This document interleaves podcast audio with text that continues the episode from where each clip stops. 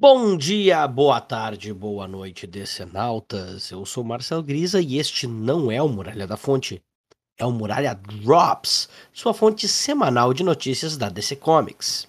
Tô aqui para te atualizar a respeito da editora das lendas. É rápido, coisa de no máximo 10 minutinhos para você que tá ligado aí. Hoje falaremos sobre os personagens de fora da linha do tempo que voltam em Flashpoint Beyond, a celebração de Dick Grayson em Asa Noturna número 100 e a saída definitiva de Walter Ramada da Warner após 15 anos. Bora?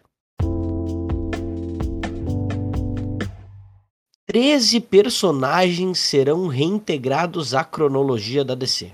É isso mesmo. Com a última edição de Flashpoint Beyond, que saiu semana passada, vários personagens que não estavam na linha do tempo estão de volta.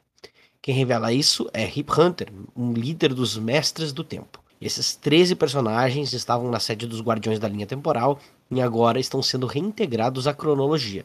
É uma estratégia do escritor Geoff Jones para organizar sua nova passagem pela Sociedade da Justiça da América, que começa em breve. Ele também escreveu Flashpoint Beyond, uma história sobre o universo que criou em 2011, logo antes dos novos 52, e agora foi revisitada. Não conseguimos dar todos os detalhes aqui, mas leiam essa história, que ela tá interessante, viu? Mas quem são os 13, como são chamados pelos mestres do tempo? Vamos a eles. Ah, tem a Judy Garrick, que é a filha do Jay Garrick, o primeiro Flash. A Molly Pitcher, que na verdade é o nome de uma personagem meio lendária da, uh, de guerras americanas. É alguém que nunca aparentemente apareceu na cronologia. A Ladybug, que é uma versão paralela da Mulher-Aranha da Marvel nos Retalhadores da Terra 8. Salem, a menina bruxa, que pode ou não ser uma versão feminina do Clarion, né, o garoto bruxo.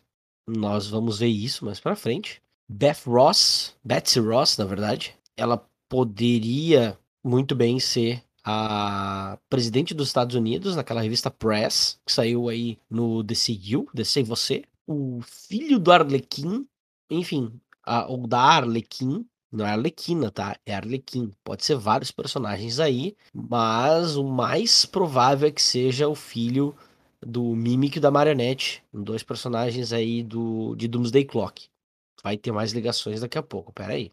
O Quiz Kid, que é um personagem que aparecia lá nos quadrinhos da Era de Prata do Superboy, o garoto que tem umas tractanas engenhocas e tal, e ele gosta muito de vencer concursos de John Henry Jr., seria, quem sabe, alguém ligado ao, ao aço, John Henry Irons, ou quem sabe alguém aí ligado a, ao general da Força Aérea dos Estados Unidos, que lutou na Segunda Guerra Mundial, né, tem um cara, John Henry, ou ainda relacionado ao John Henry do de A Nova Fronteira, né, aquela, aquela revista do falecido Darwin Cook. Uh, além disso, nós temos Cherry Bomb, que é outra aí personagem.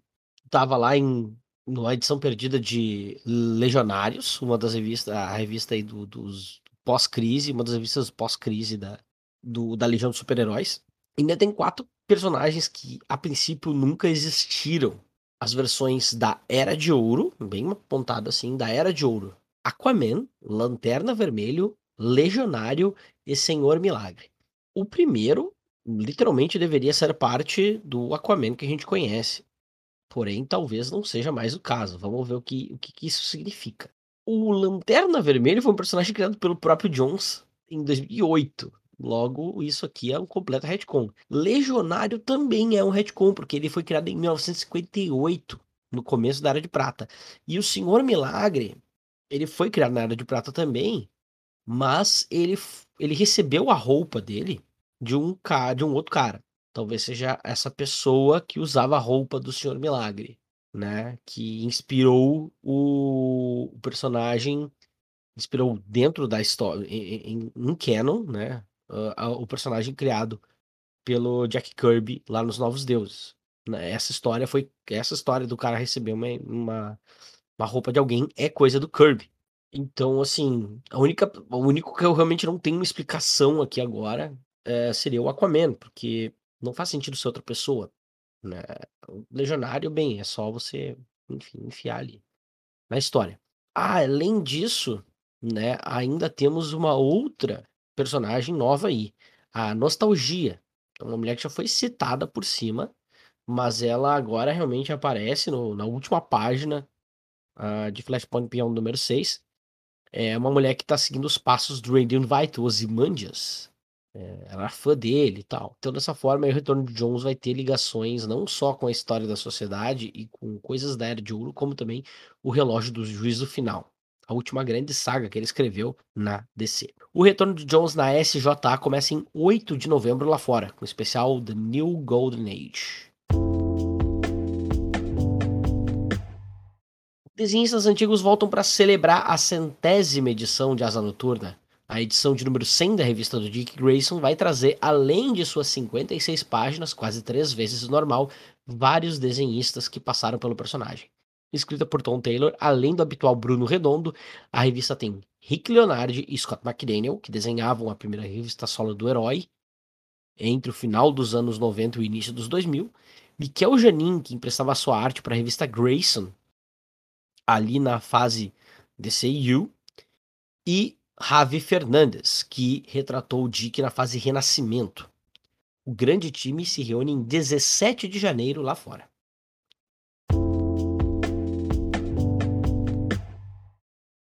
Walter Ramada está fora da Warner Discovery. Walter? Walter? Não sei. Na última semana, o até então chefe da DC Filmes, divisão da Warner Discovery, responsável pelos produtos audiovisuais baseado nas propriedades da editora, saiu em definitivo do cargo. Walter Ramada trabalhou na companhia por 15 anos e ocupava o posto desde 2018.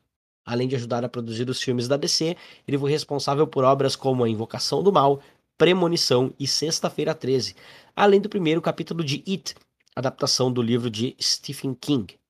David Zaslav, atual CEO da companhia após a fusão, já estava buscando um substituto para a vaga de produtor, até agora sem sucesso. O Walter já não compareceu às reuniões, mas foi convencido a ficar até o lançamento de Adão Negro. Ouça nosso Muralha Extra, inclusive, para mais informações sobre esse filme, sem spoilers. Lá com o Bruno, ele foi na cabine. Confiram. Até o novo titular para a vaga do Ramada ser escolhido, os interinos vão ser os seus ex-subordinados, Michael DeLuca e Pam Abbey. Bem, pessoal, este foi mais um Muralha Drops. Vocês podem nos ajudar ouvindo este podcast, recomendando para os seus amigos e inimigos. Nos procurem nos agregadores. Também nos avisem nas redes sociais. Falem lá com a gente, arroba Muralha Podcast no Twitter, tudo junto. No Instagram é diferente, Muralha da Fonte Podcast, tudo junto também. Sigam a mim, Marcelo Grisa, no Twitter e Instagram, arroba Brisagrisa. Procurem também pelo Cobb, o Pedro Kobielski, meu parceiro aqui nas picapes. Ele está lá em Kobielski Pedro no Twitter e Pedro Kobielski no Instagram. Até a próxima. E a resposta está na fonte.